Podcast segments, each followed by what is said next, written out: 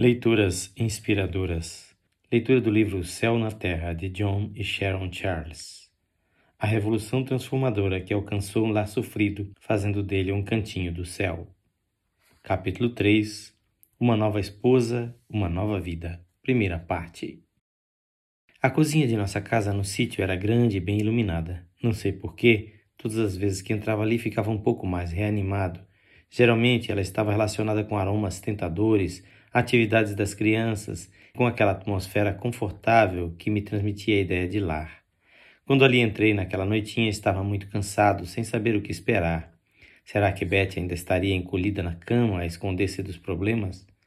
À primeira vista, tudo parecia calmo, mas logo depois fiquei agradavelmente surpreso ao ver Beth ali, bem arrumada, movendo-se de um lado para o outro perto do fogão, preparando o jantar.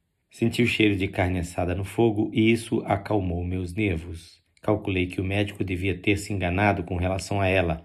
Não precisaria ser internada em nenhuma clínica para doentes mentais. Certamente essa fase difícil por que estava passando já estava chegando ao fim. Joan e Johnny estavam deitados em seus leitos no quarto grande contíguo à cozinha. Fui lá para dar-lhes um abraço e perguntar-lhes como tinham passado o dia. Mas o que poderia ter havido de interessante para eles o dia inteiro ali deitados, olhando livros e colorindo gravuras? Pensei tristemente. Contudo, eles pareciam animados. Não poderia acusá-los de reclamar de nada. Jim estava brincando com os gêmeos na cozinha. De alguma forma ele tinha conseguido encantá-los com seus cavalinhos de brinquedo. Aparentemente tudo estava em paz. Atravessei o aposento e dei um beijo e um rápido abraço em Betty. Senti que ela estava com o corpo tenso mas fiquei aliviado ao perceber que estava procurando disfarçar sua atenção e desincumbir-se de suas responsabilidades. Entrei no aposento ao lado para lavar as mãos para jantar. Um instante depois, os gêmeos começaram a gritar. Que será que aconteceu agora? pensei. E em seguida ouvi Betty dar um grito. Ah, não, pensei. Lá vamos nós de novo. Entrei correndo na cozinha, pingando água, a toalha ainda em meu braço. Betty estava parada junto ao fogão, imóvel. E ali à sua frente, o pudim que ela estava fazendo entornava pela panela, escorrendo pelo fogão. Para a maioria das pessoas, isso seria um simples acidente caseiro, um leite que se derramava, nada para se lamentar. Mas para Beth era a última gota. Ela já estava convencida de sua falta de habilidade e agora, quando se esforçava da melhor maneira que podia para fazer alguma coisa de útil, acabava em fracasso. Isso foi o fim, Norman. Estou cheia, gritou. Não aguento mais. Vou embora e com um soluço profundo atirou no chão a colher de pau e saiu correndo pela porta dos fundos. Como fora curto aquele nosso momento de paz. Agora as crianças estavam chorando, chamando pela mãe. Bom, vou deixar Betty ir embora, raciocinei comigo mesmo. Não adiantará nada ir atrás dela enquanto não se acalmar um pouco. Além disso, as crianças precisam mais de mim agora. Então me entreguei à difícil tarefa de tranquilizar cinco crianças aflitas, limpar a sujeira do fogão e pôr na mesa o que ainda havia para jantar. Mas acabamos de jantar e Betty não havia voltado. Então comecei a ficar preocupado.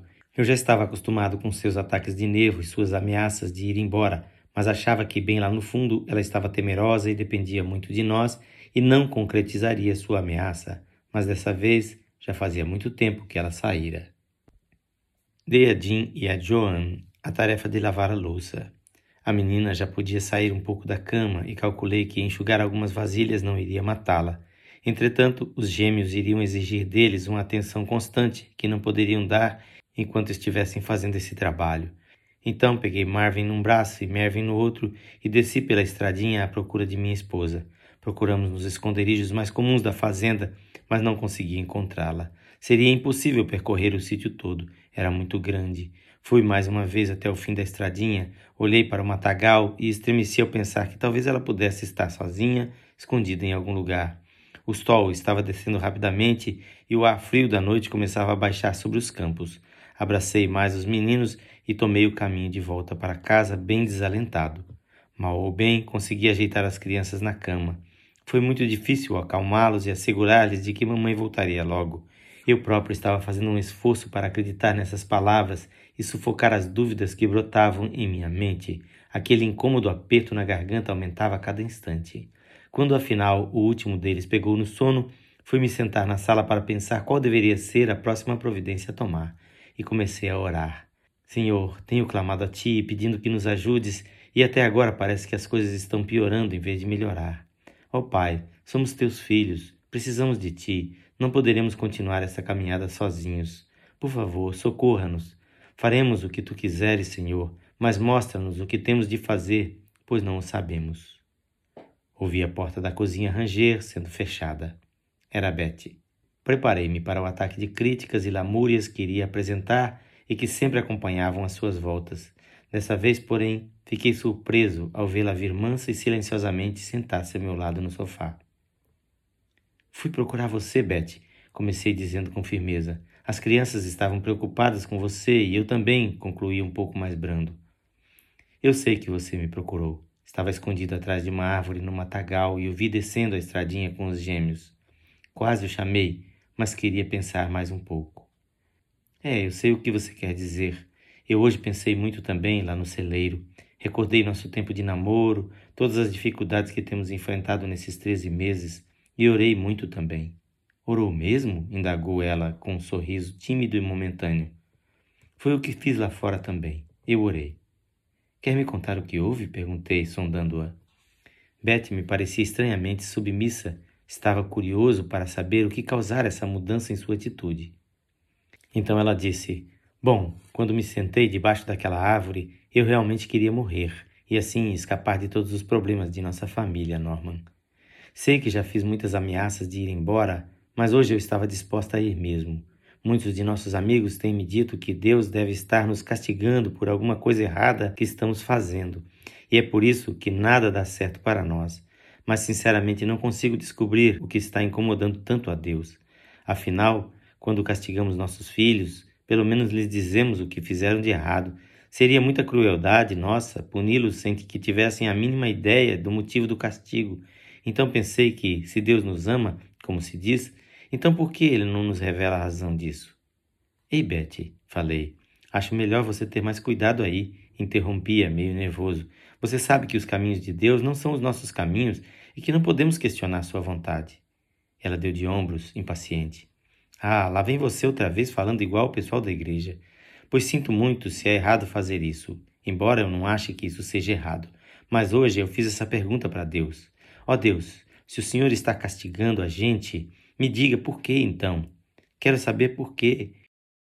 E eu não sei explicar direito, mas ouvi a voz do Senhor me falando claramente. Ai, ai, ai, pensei comigo. Estes problemas todos já estão afetando a mente dela, fazendo-a imaginar coisas. E em voz alta perguntei: Você ouviu a voz de Deus falando alto?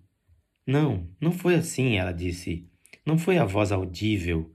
Foi, bom, foi como uma voz interior, silenciosa.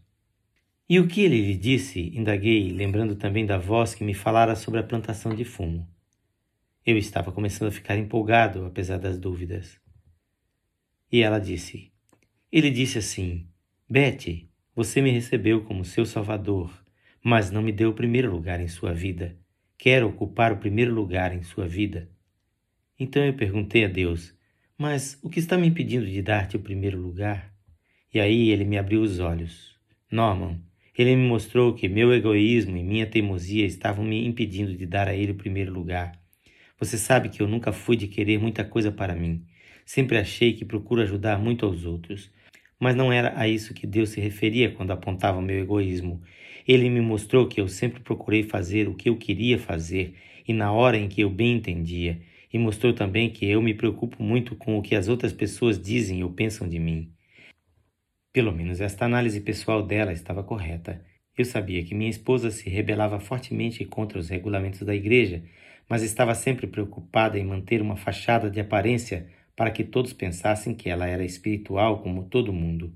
E muitas vezes a família tinha que ficar à mercê de seus caprichos, como acontecera hoje, quando ela resolvera ficar na cama em vez de cuidar dos filhos como devia. Teimosia e egoísmo, hein? É, talvez Deus tivesse realmente falado com ela, pois o diagnóstico feito era como colocar o dedo na ferida. Será que Deus estava começando a atender nossas orações? Eu estava aflito para ouvir o resto. Na leitura de amanhã teremos a segunda parte deste capítulo. Quem faz esta leitura é seu amigo, pastor Edson Grando. Que o Senhor Jesus abençoe ricamente a sua vida.